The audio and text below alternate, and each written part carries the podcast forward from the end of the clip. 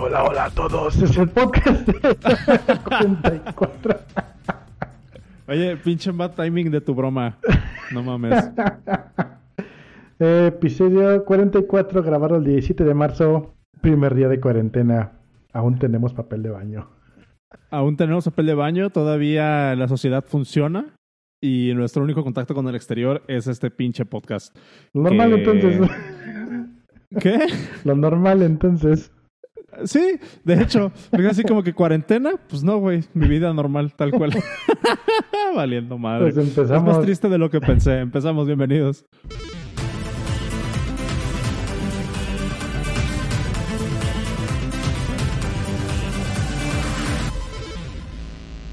Qué bueno que no me ven porque cuando pongo la cortinilla bailo.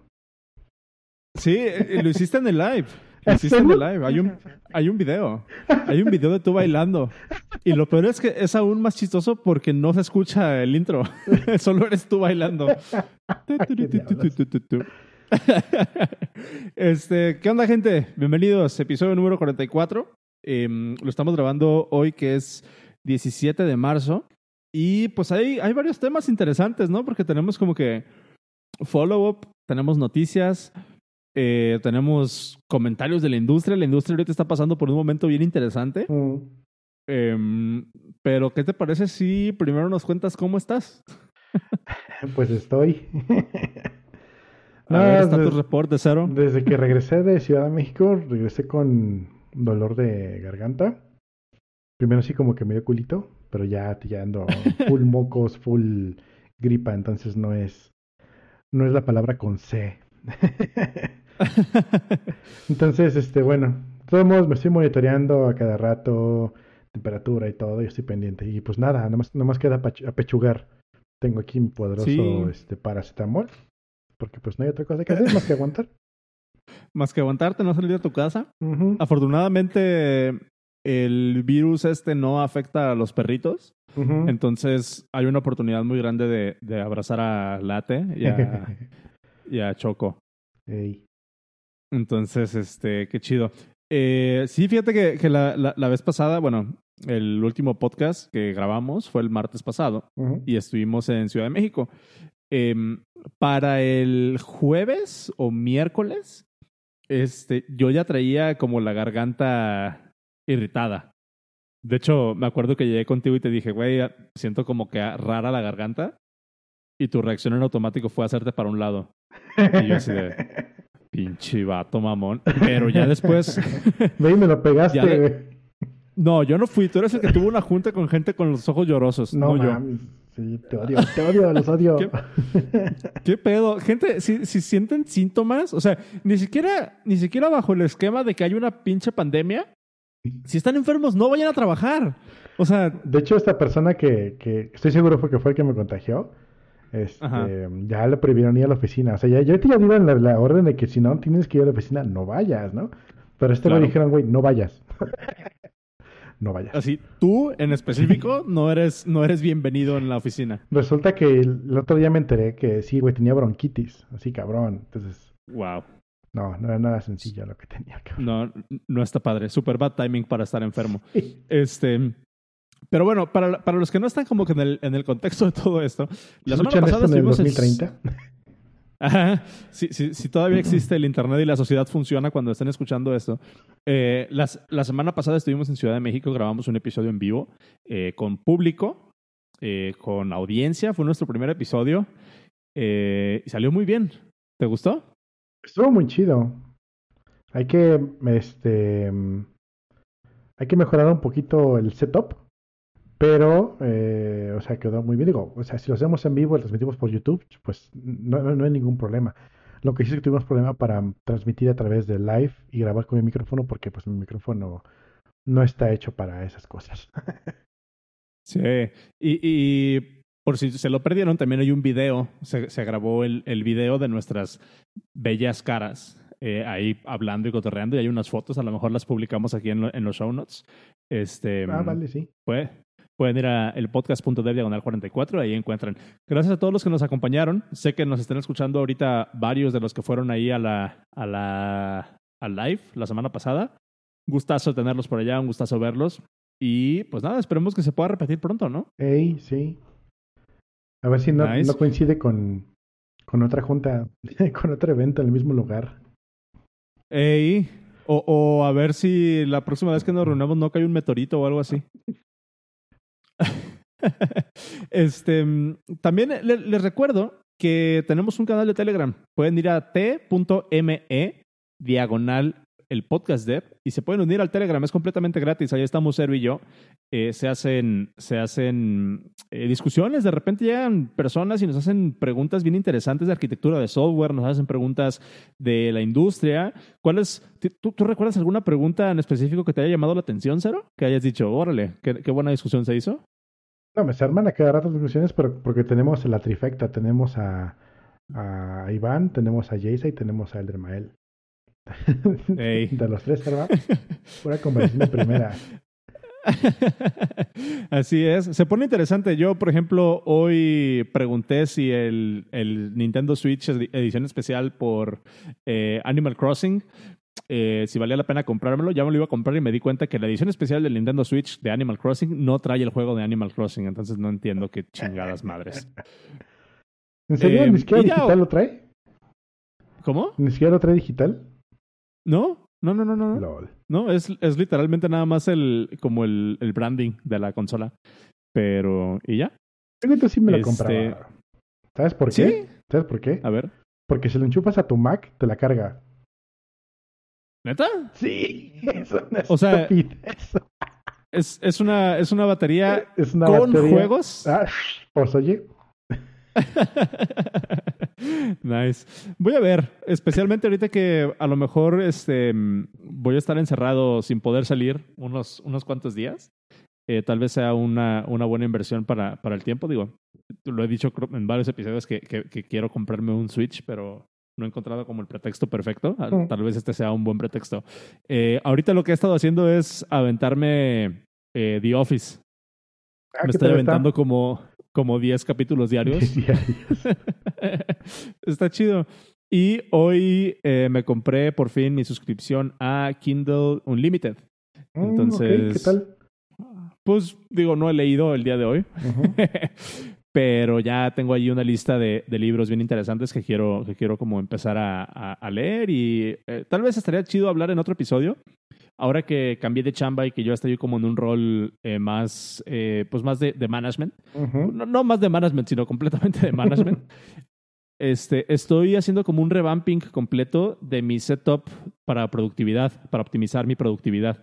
Esto se refiere como automatizar cosas, tomar notas, em, como me- mejorar la calidad y la eficiencia que tengo para trabajar. Entonces tal vez estaría un, un buen, un buen episodio en un futuro, porque Ujú. sí le he estado invirtiendo, sí le he estado invirtiendo algo de tiempo en eso. ¿Te acuerdas lo que te enseñé allá en Ciudad de México Sí. para tomar las notas? Sí. O sea, lo he ido como trabajando un poquito más y ya tengo un sistema que, que funciona. Entonces, a lo mejor estaría padre después compartir algunos tips de ese, de ese calibre. Ves? Podremos hacer un, el podcast no dev. El podcast no dev. Sí, es cierto. Ya, ya ninguno de los dos nosotros desarrollamos. Ninguno de los dos nosotros. Órale. Preguntan aquí en el chat. Primero, que trabajes discografía intocable. Es definitivo, ¿eh? Oye, sí. Y, A ver, deja, déjalo anoto. y, porque, ya- y porque ya no quieres programar, comenta, coméntalo. Ay, ¿por qué ya no quería programar? Porque ya me, me- me enfadé, me enfadé de ver, me enfadé de ver código todo, todo el día. Este, lo he dicho como en cinco episodios ya, ya. este, Vi un meme que decía, este, oye, esa banda que en la primaria escribía con, con tintas de ocho colores, ¿todavía siguen usándola en la vida real? Y poner una foto de, de código así con colorcitos, así te salen Lighting. Sí. güey eh, usando pinche code de Visual Studio Code Ajá. Y to- toda la toda la pantalla llena de colores. No, no entiendo Sí. cómo pueden programar con, con tantos colores. Ah, es bien bonito. Nah. No, siento que es demasiado distra- de- distractor. Eh, y así como habíamos comentado alguna vez de las fuentes estas, de las tipografías con ligaturas. Ujú. ¿Ligaturas? ¿Ligaturas? Sí. Este, siento como que es lo mismo, así como que, ay, si ya hay más de tres colores en tu pantalla, este, tal vez no, bueno, gustos personales. Este, queríamos hablar un poquito, ¿no? De, de, de, lo del virus que está pasando ahorita porque, porque sí impacta. Sí tenemos, sí tenemos algunos temas, pero no sé cómo quieres distribuir. ¿Quieres hablar de los temas y dejamos esto del virus para después? Eh, hacemos como que un Vemos los rapidísimo. Tra- traemos los links Sí. que están leves y al final creo que rematamos con eso. ¿Cómo la ves? O lo dejamos para el after show. O para el after show.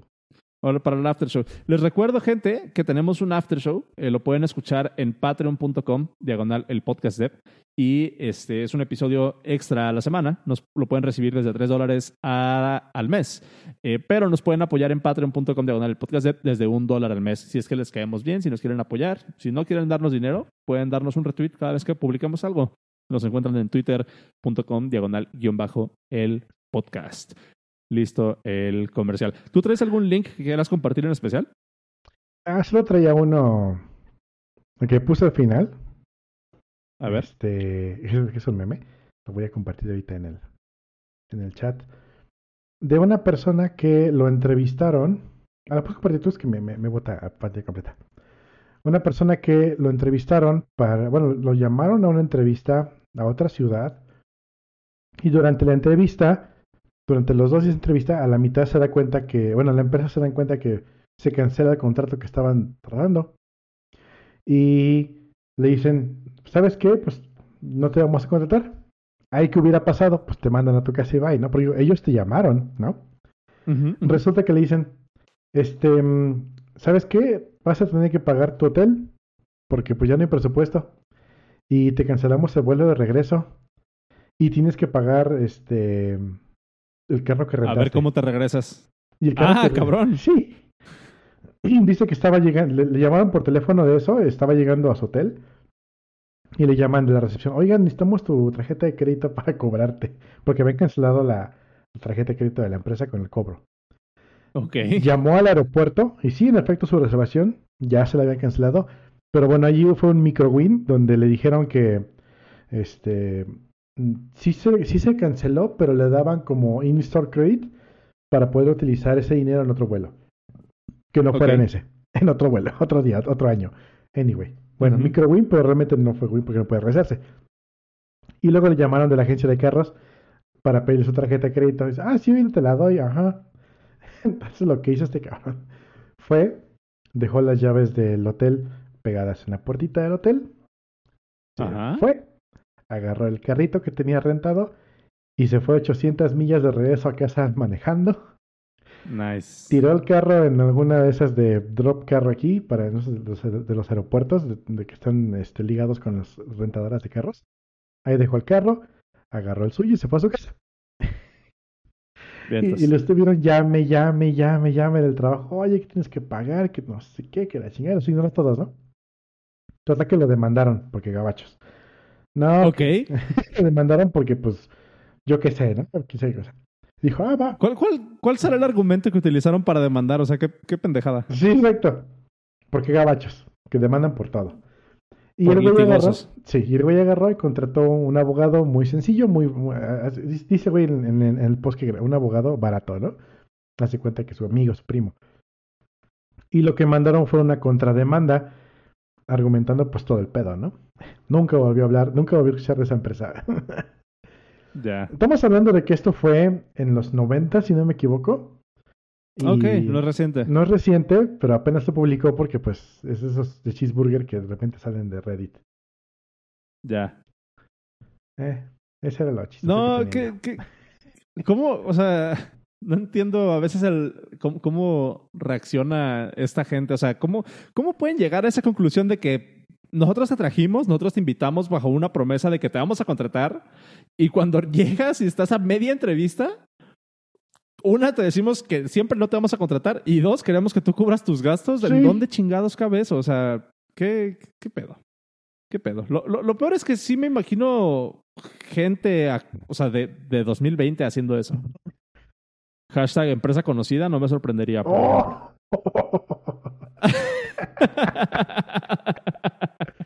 Oye, que ya se volvió, ya se volvió meme eso de, de empresa conocida. no es cierto, ¿en que- serio? Que lo, lo, lo, lo he visto varias veces en mi feed de Twitter.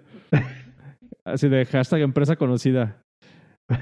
Síganlo, síganlo usando, gente. Cada, cada quien tiene su propia hashtag empresa conocida. Sí, sí, si, algún sí. día se quieren que, si algún día se quieren quejar de su empresa, fíjense, ahí les va el reto del podcast dev. Si algún día quieren quejarse de, si algún día quieren quejarse de su empresa, utilicen hashtag empresa conocida y va a tener doble propósito. Porque la empresa de lo que yo estaba hablando van a pensar que siguen hablando de ellos, entonces se van a volver locos. este, Conozco una mm, persona que dice arroba empresa de clase mundial. Ah, ah, dij- dijiste, dijiste algo eh, de, Sí, del pasado de eso. Ay, no. Es así como que usando los, usando como los eslogans, ¿no? Sí, sí, sí. Con, con que no salga ahorita Jorge Campos, ¡córtale, mi chavo! No era Jorge Campos, era. Eh, bueno, era Derbez, Era pero, de revelación de Jorge Campos. pero, pero tú entiendes. Creo que es mi personaje favorito de Derbez, güey. El, el córtale, mi chavo. Buenísimo. Este, mm, va, pues buena anécdota. Qué mala experiencia, pero qué bueno que se la pudo cobrar de alguna manera. Em, yo tenía un enlace que se me hizo interesante compartirlo porque me pega a un nivel, pues, personal, ¿no? Como de, como de antaño. Eh, ¿alguna, vez, ¿Alguna vez utilizaste Visual Basic? Sí. Sí. Eh, fíjate que Visual Basic fue uno de los lenguajes con los que yo aprendí, entre comillas, a programar ya aplicaciones. Eh, me acuerdo que la primera versión que agarré o la primera versión que intenté usar en aquel entonces fue Visual Basic 5. Y me acuerdo que usaba mucho el... era- está, está- está bien padre porque era como un editor drag and drop. O sea, hacías tu interfaz, es como lo que ahorita es Xcode cuando estaba Ujú. haciendo ap- aplicaciones. Agarrabas drag and drop y, y movías... Ajá. Agarrabas en, en drag and drop y movías controles a la pantalla y diseñabas tu forma. eh, diseñabas, pues hacías las conexiones, tenías tu inspector para editar las propiedades de los elementos que veías en pantalla. Estaba bastante padre eh, empecé a jugar con Visual Basic 5 y me acuerdo que cuando por fin estaba entendiendo qué es lo que estaba pasando, salió Visual Basic 6 o me enteré que existía. Visual Basic 6. Me acuerdo, güey, que bajé Visual Basic 6 de eh, LimeWire, una versión craqueada. Em, y ya después seguí usando Visual Basic 6, entendí un poquito más de cómo funcionaba, empecé a jugar un poco más con los controles, con los timers. Usando Visual Basic 6 fue cuando aprendí, entre comillas, a hacer virus, que esa es como que una anécdota que he contado ta- de forma tangente en algunos episodios. Incluso fui parte como de un colectivo de hackers latinoamericano en aquel entonces. Todavía tengo la Uh. URL. sí, está chido. Luego te, luego te lo paso. Está, está chingón. Em, me acuerdo, ahí como, como paréntesis, alguna vez cuando estaba aprendiendo este de, de, Visual Basic y que estaba queriendo como hacer virus, pues yo estaba ex- experimentando, ¿no? Para mí hacer virus era mostrar algo en pantalla y borrar el disco C, ¿no? Pero obviamente, obviamente no sabía, pues, pues, pues lo que se requiere para hacer un virus y networking y todo. Pero me acuerdo que una vez estaba en la, en la, en la cafetería de la escuela. Estoy casi seguro que fue como en, no me acuerdo si en sexto de primaria o Ujú. en primero de secundaria. Estaba en la cafetería de la escuela y pues yo tenía mi laptop, ¿no? Ah, de versión secundaria, porque pues ya tenía laptop. Eh, tenía mi lap, tenía mi instancia de Visual Basic corriendo y estaba diseñando yo una... Estaba replicando el diálogo para abrir archivos de Windows Ujú. de aquel entonces. He de haber tenido Windows XP. Y estaba ahí diseñando mi forma, intentando replicarlo y a cada rato corría el, corría el programita y veía la animación y a ver si funcionaba correctamente, ¿no? Y ya lo, lo compilaba, eh, creaba la solución, empaquetaba y todo y estaba ahí corriendo. Me acuerdo que en aquel entonces había un maestro que era de esos maestros super cool, ¿no? De- me acuerdo, no sé si a ti te tocó este maestro que no sabes realmente cuál es su background, pero de repente lo ponen a dar clases de matemáticas, de repente da clases de deportes, de repente da clases de lo que sea, andaba como que cubriendo, apagando fuegos por todos lados y lo más cabrón es que era súper buena onda y era bueno en todo, el güey. Era full Eh, me acuerdo del- Sí, güey, pero, pero cabrón, y es de esos maestros que se hace tu compa, ¿sabes? O Sí, sea, sí, que, sí. que- que- que está chingón. Me acuerdo que era el profe Mario y era, era la, la botana porque el vato había sido militar o algo así. y tenía una anécdota de que, de que no tenía sensibilidad en toda la pierna izquierda. Eh, entonces, la broma entre los morros mensos de, de la secundaria era llegar y patearlo. Súper ojetes. Pero vea, para terminar la anécdota, este, estaba haciendo mi desmadrito este de, hacer virus y pasa el profe y me dice, ¿qué onda, Oscar? ¿Qué haces? Y yo así, no, pues un virus. Y yo bien emocionado le empecé a contar lo que era el virus y por qué lo que estaba haciendo era lo, era, lo estaba haciendo así, que estaba intentando replicar la funcionalidad de tal cosa para engañar al usuario y la chingada. Yo bien emocionado explicándole todo lo que estaba haciendo y fue y me reportó. Y pues obviamente terminé en el psicólogo, ¿no? Eh, en el psicólogo de la, de la secundaria. Qué fancy. Entonces, sí, colegio. Pero, este, ¿a qué va todo esto? Hace la, semana pasada, el jueves, salió pues la noticia de que Microsoft oficialmente ya va a descontinuar eh, lo que es soporte, o bueno, el, desarrollo de Visual Basic. Eh, entonces es prácticamente como que, el, como que el fin de una era. Para ponerlos en contexto, Visual Basic por un momento eh, cuando salió la plataforma .NET, eh, Visual Basic por un momento lo quisieron hacer como a la par, o irlo desarrollando a la par de C Sharp. Pero llegó un momento donde Visual Basic se empezó a rezagar, a rezagar, a rezagar, mm. y todo el desarrollo y todos los nuevos features se fueron yendo hacia C Sharp. Y C Sharp es un lenguaje pues mucho más versátil, es un lenguaje pues que, coloquialmente le dicen que es el Java de Microsoft, ¿no? Pero si, si, si, lo comparan con el Java de Microsoft, o sea, si, si, le dicen, si, si, le llaman el Java de, de, Microsoft, les puede dar una idea de lo versátil que es, que es C Sharp, ¿no? Entonces, básicamente se ha venido como viendo este declive en la, en la, en, la cantidad de inversión que hace Microsoft hacia Visual Basic, pero pues básicamente ahorita ya lo están haciendo, ya lo están haciendo oficial, ¿no? O sea, ya no le van a meter más, ya no le van a meter más recursos, ya solamente este, se van a dedicar a, a continuar con la portabilidad de C Sharp y enfocarse en los nuevos, en los nuevos eh, frameworks como .NET Core, que es prácticamente, eh, no sé si, si, si, si estés enterado de, de, lo que es .NET Core. No. .NET Core a lo que tengo entendido es como una estrategia de Microsoft para hacer que .NET sea completamente em, multiplataforma.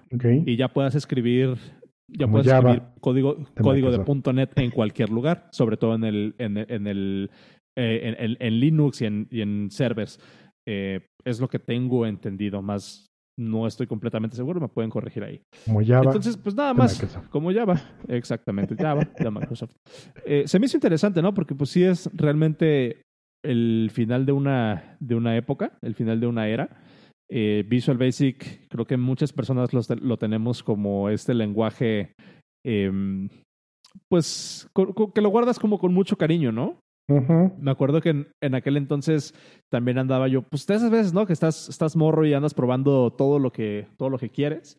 Y me acuerdo que una vez eh, que estaba intentando usar Linux, eh, de las primeras veces que me bajé Ubuntu, dije, güey, yo quiero, quiero programar, quiero programar en Linux.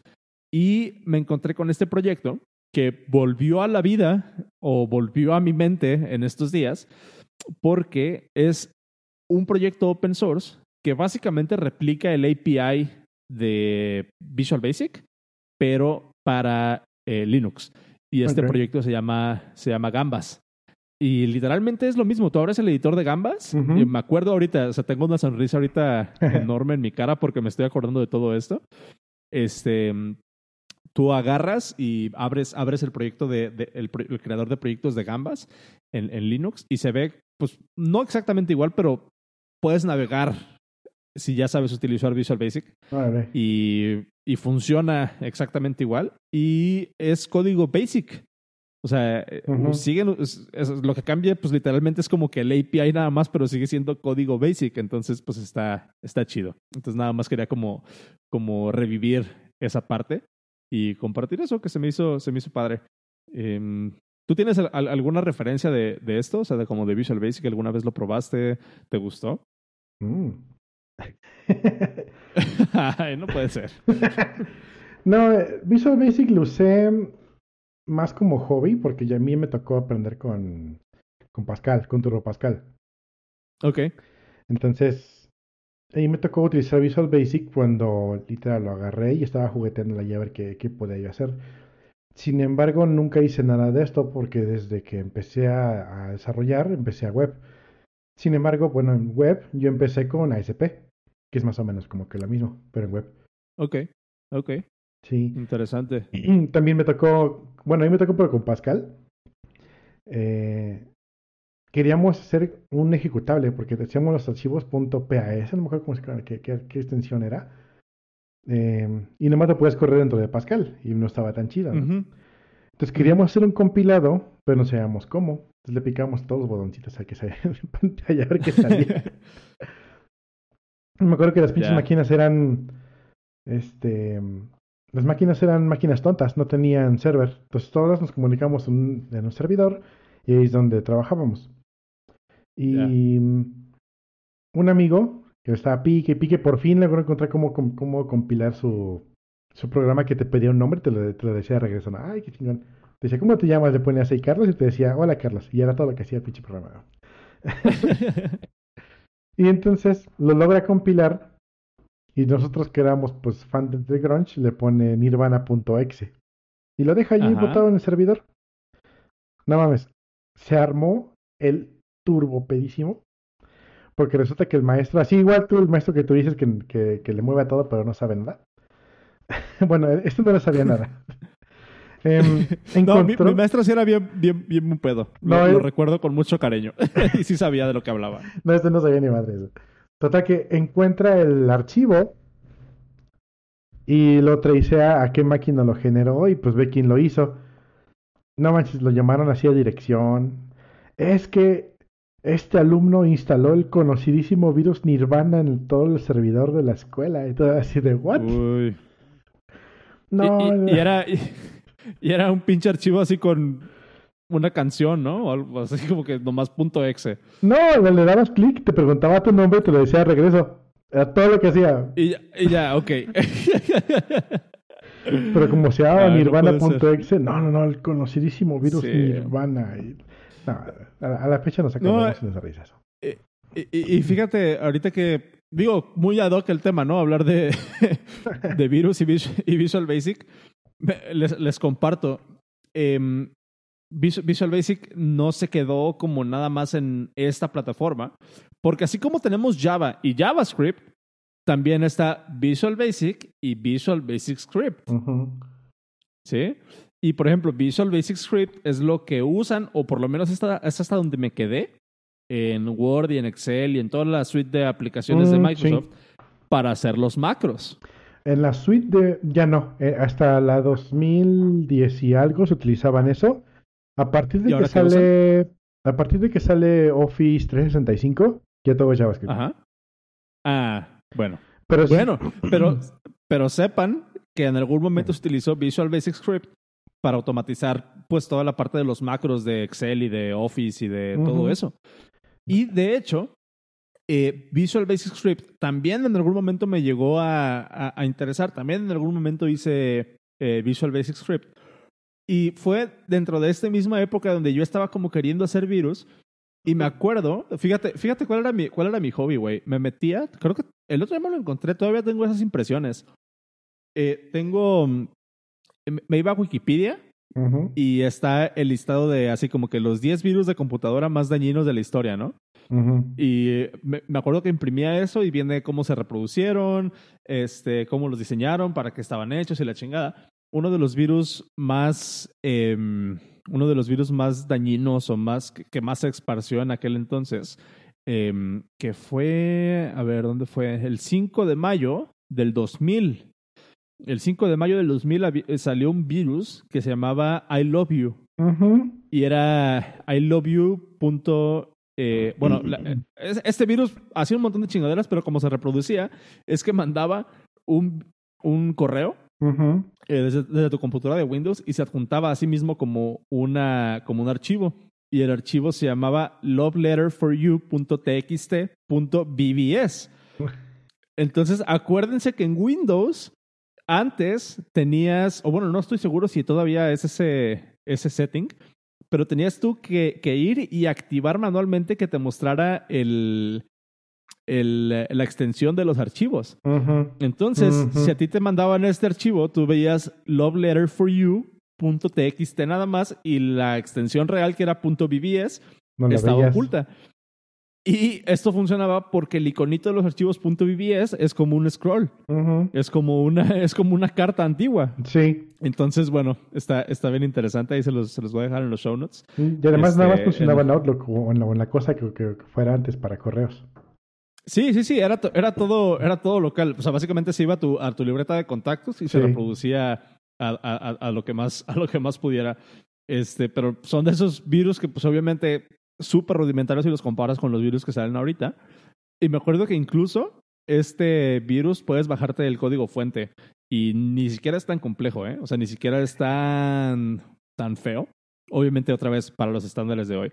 Y son poquitas líneas, pero puedes ir a bajarte el código fuente de este pinche virus. Cagado. Ya. Em, tenemos que hablar de... eh, hay, un- hay una pregunta interesante. ¿Qué te parece te- la, la que te pasé que- de- en Twitter? Em, y después hablamos de NPM, si te late. ¿Cuál pregunta que me pasaste en Twitter? Si una persona en la empresa, CTO... Ah, sí, ya sé cuál. A ver, a ver, a ver, a ver. Si una persona en la empresa, ya sea el CTO o alguna otra persona, toma la decisión de usar una tecnología y después de un tiempo tienen que rectificar, ejemplo, hacer de nuevo una web app, una aplicación, rediseñar una arquitectura, lo que sea. ¿Qué es? ¿Fallo de la persona? Eh, ¿Fallo de visión? ¿Alguien debería ser castigado por esto? Es una pregunta interesante. ¿Tú qué opinas? Yo no creo que sea un fallo de nadie. Y, no creo- y sí hay que hacer una rectificación. Pero una rectificación no siempre es algo malo. O sea, no es que significa que, hay que, que algo estuvo mal y corregirlo. Muchas veces la solución que está implementada fue la mejor solución para su momento. O puede ser incluso la mejor solución para el conocimiento que tuvo la persona para tomar la decisión. Entonces, aquí caemos en un punto. Si el tech lead de la empresa decide que hay que utilizar tal cosa, es porque en ese momento él fue la persona que tenía el poder de decisión, porque por una de dos razones, o tenía una palanca donde si hay un problema, o realmente es el que más sabía en la empresa cuál era el camino a seguir y decidió, con todas sus consecuencias, seguir un camino. ¿Qué pasa? Que después de 24 horas el otro framework de JavaScript y hay otra forma de trabajarlo. Pero ok, entonces el problema realmente no fue elegir una, tecnología mala o, algún approach incorrecto, simplemente se eligió lo, lo mejor que se puede elegir para el momento que, que estaba trabajando. Como decía el antiguo Tlatoani, nadie se despierta en las mañanas diciendo, ¿cómo voy a joder a México? Pues no. este. ah, Pero, o sea, entiendo como la pregunta, porque sí podría ver yo, sí podría visualizar alguna situación en la que, por ejemplo, voy a contar una anécdota, eh, sin decir nombres, pero en algún tiempo estuve trabajando para una startup de San Francisco. Y me acuerdo que nos cambiaron al sitio, llegó un nuevo sitio que lo habían pocheado de una empresa muy grande y muy conocida que todos en algún momento hemos usado alguno de sus productos. Em, y lo trajeron como sitio a la empresa. Creo que duró dos semanas. Em, porque llegó y digamos como que a la parte de ingeniería, o sea, que eran los que estábamos abajo de él o bajo su cargo, sí sentimos como que llegó a hacer cambios, pero la perspectiva de management fue que llegó y empezó a hacer cambios, pero no para lo que lo habían contratado. Ok. Entonces, aunque nosotros estábamos a gusto y sí veíamos como que mejora en el proceso, y sí lo veíamos como que más hands-on y, y, y- y- y tomándonos más en cuenta y dándonos como que más feedback y lo que sea, su jefe no estaba a gusto con lo que estaba haciendo. Eh, entonces, me imagino que puede haber una situación en ese sentido donde si tú, como CTO, o si tú como director de proyecto, o si tú como tech lead o lo que sea, de repente tomas una decisión que sí está, digamos, avalada por tu experiencia técnica o está avalada por la situación actual o hasta, hasta donde alcance a llegar tu conocimiento o como tú le quieras llamar, pero no se alinee eh, con algún objetivo de la empresa, sí puedo ver en algún momento que de repente se puede hacer un backfire muy, muy feo. Em, pero bueno, ¿cómo, cómo, se, ¿cómo se previene eso? O sea, ¿de dónde, de dónde, cuál es el kernel de verdad en ese, en ese caso? O sea, ¿qué es lo que se debería de hacer? Por ejemplo, una de las respuestas que le hacen aquí en este tweet dice, habría que valorar el hecho del por qué volver a reescribir la aplicación. ¿Es un beneficio? O sea, ¿está mal hecho ahorita o es una necesidad directa de hacerlo? Por ejemplo, ¿qué hubiera pasado si en 2007 tú entras como CTO a una empresa y por X o Y razón, por necio, por terco, por falta de visibilidad o lo que sea, tú decides invertir un año de desarrollo en una aplicación Flash. Y luego se fue la ¿no? Ajá, o sea, y en 2007 sale el iPhone sin Flash y todos sabemos cómo funcionó eso. Sí. Pero, pero por ejemplo, ahorita, viendo para atrás, o sea, ¿cuál hubiera sido una reacción apropiada? Después de un año de inversión en desarrollo y en arquitectura y lo que sea, ¿en qué momento tú dices, a ver, fue una mala decisión o tenemos que castigar a alguien? ¿Tenemos que rectificar? ¿Hay repercusiones? ¿Cómo, ¿Cómo se navega eso? Eso está bien interesante. Tú tienes más experiencia de management que yo. A ver, dime. Para nada, para ningún momento yo diría que hay que castigar o rectificar. Bueno, rectificar sí, porque hay que cambiar el código. Pero, eh, como dicen aquí en el chat, eh, al final fue la mejor solución para ese momento. Estamos hablando que en el 2007 Flash estaba en el control total y, apogeo y de hecho durante dos versiones más de iPhone le estuvieran exigiendo a Apple que jalara Flash. Y algunos teléfonos jalaban Flash, sí. incluso yo me acuerdo que todavía cuando salió el iPad en 2010 fue un tema de fue un tema de discusión bien interesante. Sí, sí, entonces, ok, igual no fue la mejor analogía, pero bueno, en ese momento Flash era el rey y es como si en este momento te dijeran, vamos a, vamos a cambiar de paradigma. En este momento te vas a encargar tú, Oscar, de llevar todo el, este, el marketing digital de la empresa. Y tú dices, pues órale, va. Este, yo sé que ahorita el contenido es el rey y voy a hacer un chingo de contenido para la empresa para posicionarnos bien chingón en Google y nos van a encontrar en el primer clic siempre y vamos a poca madre, ¿no? Y, en dos semanas nace Google 2 y Google se va a la mierda y todo lo que invertiste se fue a la chicada. Pero entonces, y en el 2037, estamos evaluando como, cuál fue la decisión de Oscar en, en 2020 de, de, hacer todo desde... desde mm, ¿Qué dice? Ah, este, ¿Cuál fue la mejor, la mejor eh, forma de trabajo que tuviste tú en el 2020? Para en este momento, tú tomaste la mejor solución, el mejor approach. Sí, o sea, claro, claro que sí, claro que sí. Ahorita me, me, pones tú a hacer una estrategia digital y mi solución es comprar anuncios en Venga la Alegría, pues ahí sí despídeme desde ahorita, ¿no? Exactamente. Entonces, si justamente regresamos a la analogía del Flash. Si en pleno 2007, cuando estaba en el apogeo completo Flash de hacer todos los errores, de hecho, en la escuela que, en la que estoy, todavía tengo ejercicios en Flash que como no cuenta como, como calificación, los ignoro completamente porque tengo que activar Flash porque no estaba por default activado. Anyway, en el 2007 estaba en pleno apogeo, estaba, era, era el rey de todo, ahí eran los juegos, ahí era todo, ahí eran los virus, ahí, era, ahí, estaba, era, era el Internet y Flash era otra cosa. Y en ese momento, si este güey hubiera agarrado y empezado a trabajar todo en Apple, en, applets de, de, Java, no mames, ahí sí le dicen, estás pero bien pendejo, no hagas esto. ese es el punto. Eh, sí, va a haber un momento en que todo lo que estamos haciendo, y eso es esto para todo, no solo para desarrollo, pero sobre todo para desarrollo JavaScript, va a un momento que lo que estás haciendo ahorita va a ser obsoleto. Y esto es en todo lo que es informática. Me acuerdo que en el, ¿qué te gusta? 97, 95, yo era un feto. no es cierto. Eh, pero mi... No es cierto, yo era un feto, yo estaba tragándome una gelatina, güey, sentado en la banqueta de seguro o algo así. Con, con este, con lodo en las manos, ¿no? Sí. bueno, en ese tiempo yo, yo me dedicaba a, la escuela y a mi Nintendo, la chingada. Pero mi tío, uno de mis tíos fue de los precursores en Cancún de llevar computadoras. Y se iban literalmente a, a Miami, compraban computadoras las llevaban a Cancún y las vendían. Esto era antes del Tratado de Libre Comercio. el, de, el, de, el de Gortari. Eh, entonces las traían y pocas, algunas empresas sí los compraban, decían, ah, pues qué chido, ¿no? Y lo compraban. ¿Qué pasa? No, no pasaban ni dos meses, no pasaban ni, ni una semana. Regresaban a Miami y lo que habían comprado la semana pasada ya estaba obsoleto.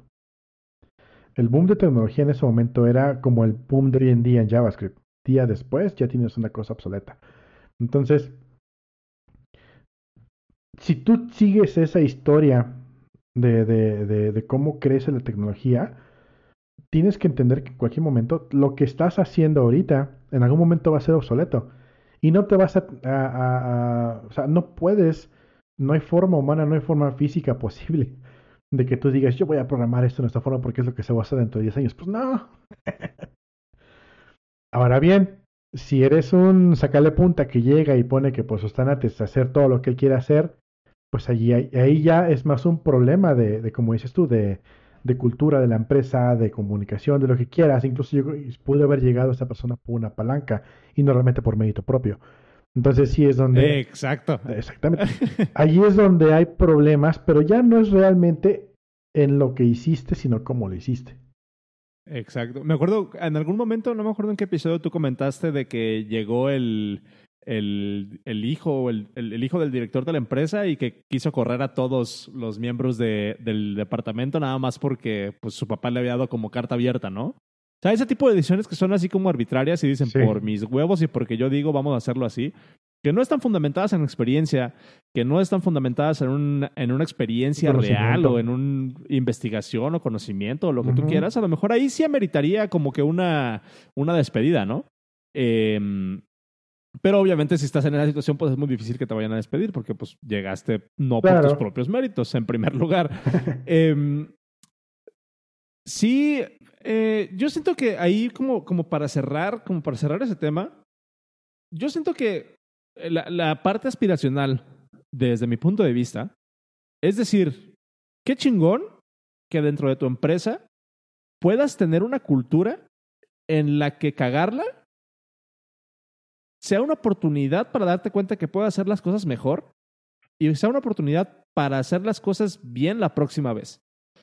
Shameless no me acuerdo-. A ver, sí. A ver. no, no, sí, Shameless. Ah, ok. o sea, eso, eso, está, eso está chido porque no hay otro camino más allá que, que el de aprender y el de estar contento y el de seguir creciendo. O sea, si vas a llegar a una empresa, si vas a llegar a una organización en la que siempre se van a hacer las cosas de una forma y el hecho de regarla, eh, lo que te va a meritar es que te corran, tal vez no es el mejor lugar para crecer. Definitivamente no es. O sea, sí, más bien no, no tal vez, no es un lugar para crecer. Me acuerdo mucho de una, como de un, un, algo que menciona, no me acuerdo dónde lo leí, si me acuerdo se los pongo en los show notes, pero que, por ejemplo, cuando un junior y un senior están discutiendo sobre un problema técnico, el junior ve la respuesta del senior y dice, no mames, este güey sabe todo.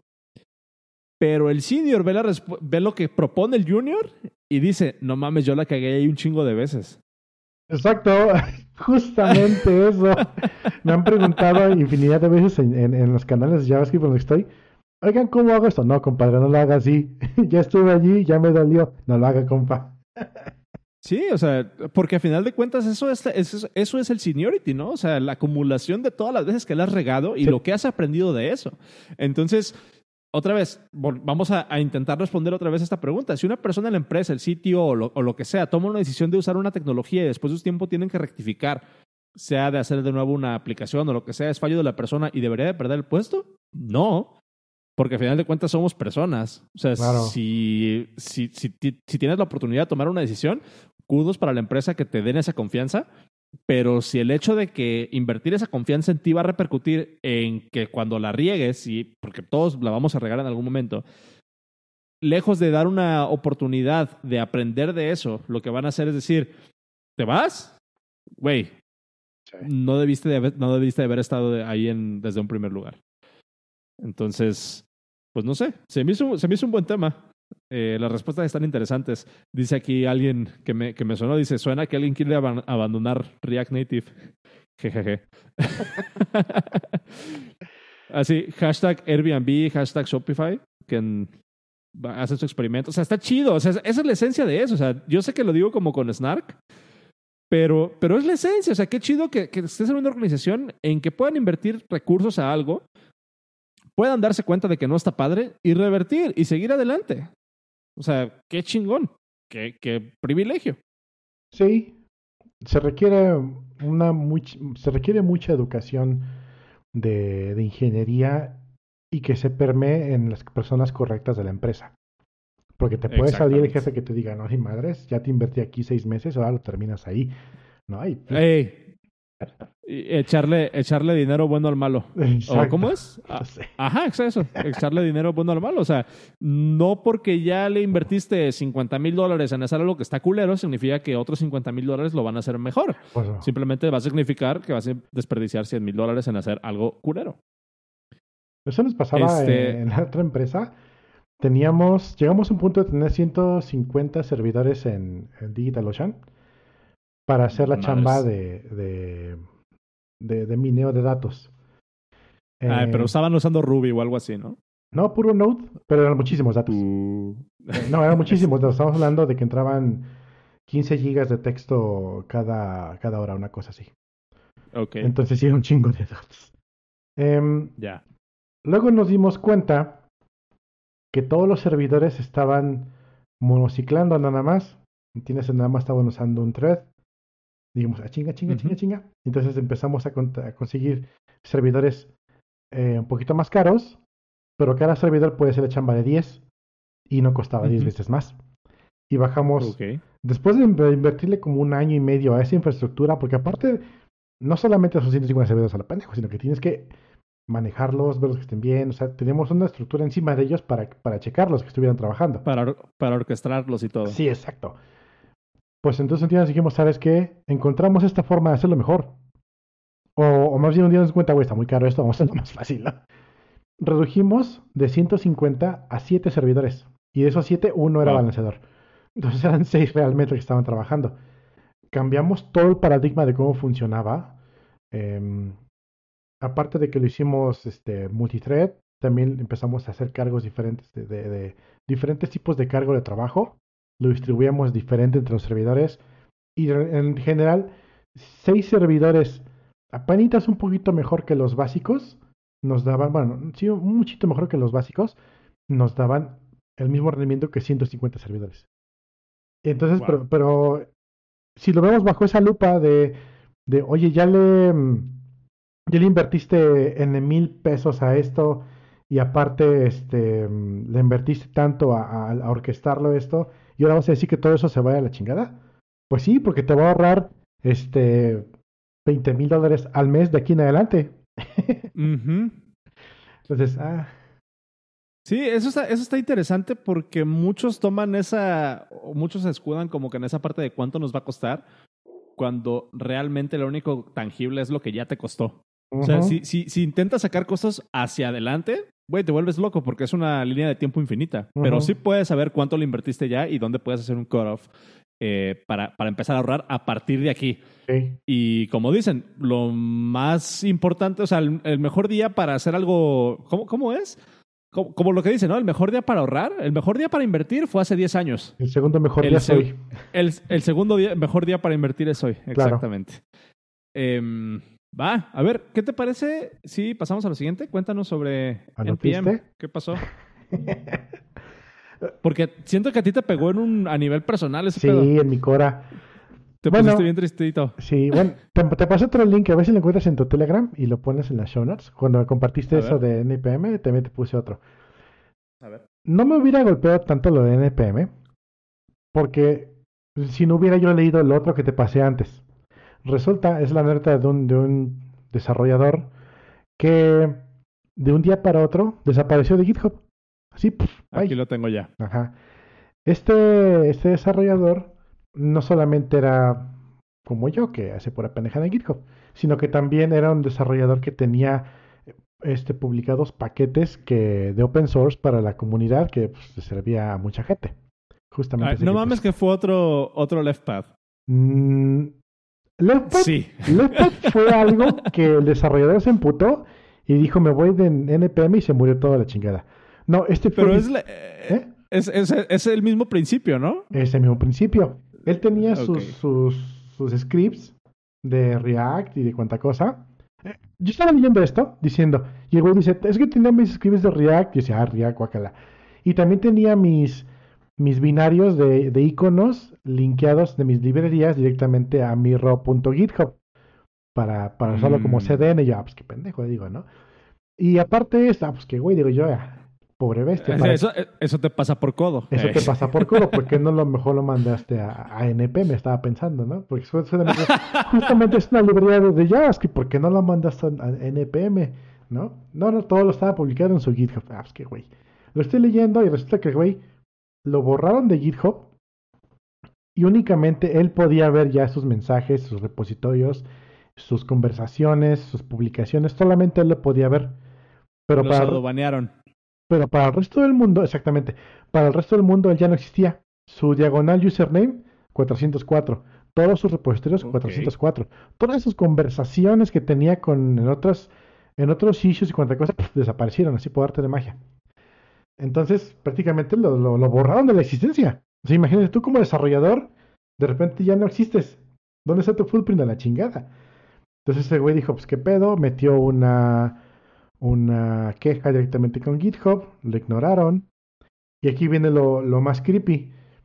Después de unos meses o de unos días, no sé, mandó a meter una queja sobre su perfil directamente de por qué me lo borraron.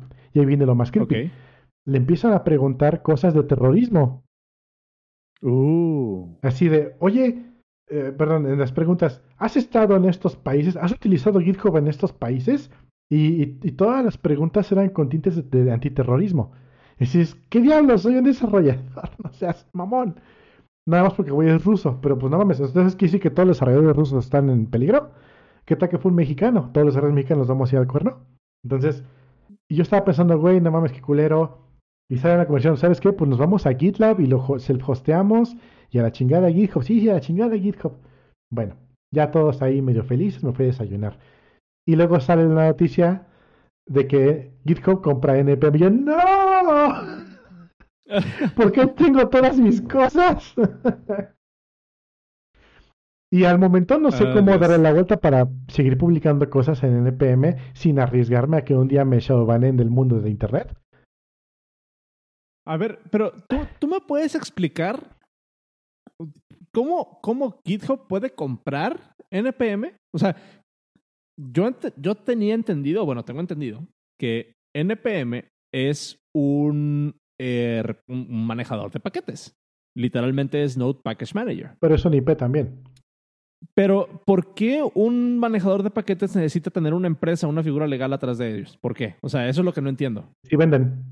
Sí venden ¿Qué NPM. venden? Em, al principio no vendían nada. Era únicamente el repositorio. Y sobre sus donaciones y como quieras y su dinero propio, pagaban su, su CDN.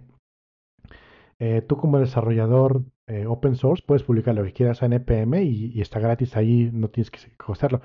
Por ejemplo, Bower, que es el del, el del tucancito, bueno, es un, un pajarito.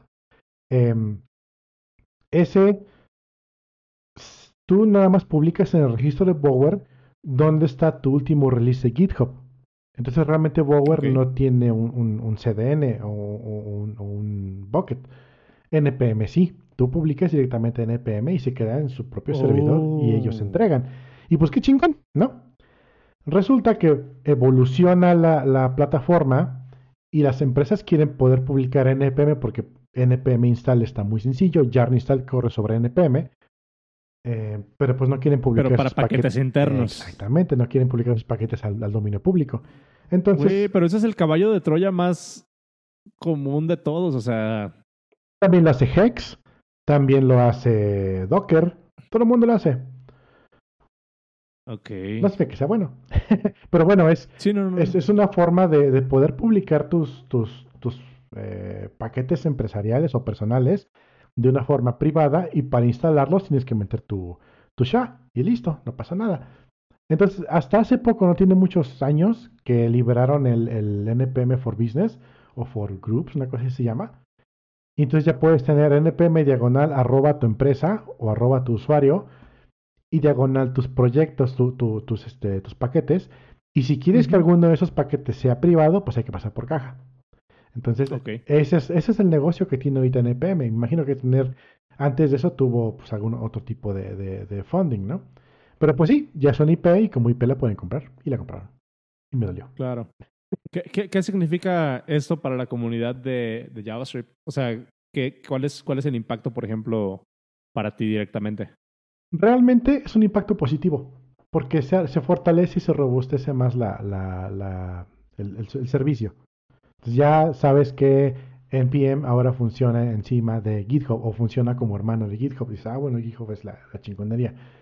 Entonces te digo, si me hubieras pasado ese link una hora antes de haber leído este el otro post, te hubiera dicho, no mames, qué chingón, güey. NPM es parte de GIF, agua con la misma cuenta, nada más, mi, mi, mi, mi, perfil digital está por las nubes. Pero una hora antes se había leído que, que de repente te pueden gostear de... Se me fue el internet. Y se me fue la luz. Se fue la luz de mi de toda la colonia. Maldito sea. NPM em, ahora es parte de GitHub, que a su vez es parte de Microsoft. Todos estábamos un poco escépticos cuando, cuando eh, Microsoft compró GitHub, pero la verdad es que yo he visto un efecto positivo en, GitHub. Em, siento que ha mejorado la plataforma. Por ejemplo, algo que me gusta mucho, que fue lanzado hace relativamente poco fue esta parte donde ya puedes hacer eh, sugerencias de más de, código de más de una línea eh, cuando estás haciendo un code review y la verdad es que lo he usado muchísimo y no sé, yo siento que siguen, siguen mejorando la plataforma cada vez y pues tal vez como primera impresión a lo mejor no sea lo mejor que ahora GitHub también sea dueño de NPM pero pues nada más el tiempo nada más el tiempo lo dirá pues bueno, yo creo que aquí vamos a dejar esta parte. Muchísimas gracias por acompañarnos eh, el, día de, el día de hoy. Eh, les recuerdo que tenemos el eh, podcast en Patreon también, que pueden ir a patreon.com diagonal el podcast. Nos pueden apoyar desde un dólar al mes, pero si nos dan tres dólares al mes, pueden recibir un episodio extra del podcast dev cada semana. yo soy arroba suanros en Twitter, cero es arroba cero dragon y pueden seguirnos como arroba guion bajo el podcast. Nos vemos el próximo episodio. Recuerden que estamos en vivo todos los martes a las 8 de la noche a través de live.elpodcast.dev. Y pues creo que me quedo ahorita en el after show un poquillo. Hasta luego. Nos vemos.